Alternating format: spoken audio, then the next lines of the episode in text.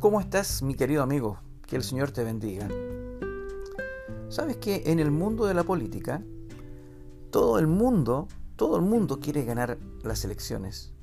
En una campaña electoral, todos los candidatos hacen un esfuerzo sobrehumano para intentar conseguir el voto de sus conciudadanos. ¿Por qué crees que lo hacen?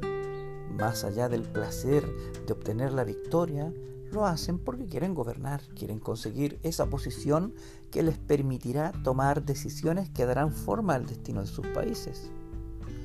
Amigo mío, en nuestro ser tenemos también una especie de campaña electoral.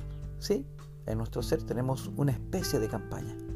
Tenemos un montón de sentimientos, de estados de ánimo que compiten por ser los que van a dirigir nuestros días o nuestras vidas día a día la ira, la paz, la depresión, la alegría, la inseguridad, la confianza, son solo algunos de los candidatos a dirigir nuestro día a día.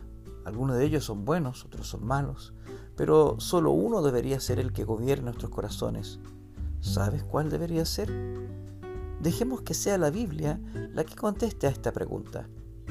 Dice Colosenses, y que la paz que viene de Cristo gobierne en sus corazones, pues como miembros de un mismo cuerpo, ustedes son llamados a vivir en paz. Colosenses 3:15. Sí, mira, la paz de Dios es la que debe gobernar en nuestras vidas. Cuando tenemos paz en nuestros corazones, es cuando podemos tener la claridad suficiente para tomar decisiones acertadas y para escuchar a Dios hablando a nuestros corazones. Amigo, deja que la paz de Dios dirija tu vida en este día. La paz es una parte esencial de la vida cristiana y es por eso que deberíamos dedicar tiempo a analizar las claves que te van a, que te van a ayudar, que nos van a ayudar a vivir en, en paz y a ser bendecido por ella en cualquier circunstancia. ¿Estás preparado? Dios tiene preparado un remanso de paz para ti hoy. No te olvides, no te olvides nunca que eres la niña de sus ojos.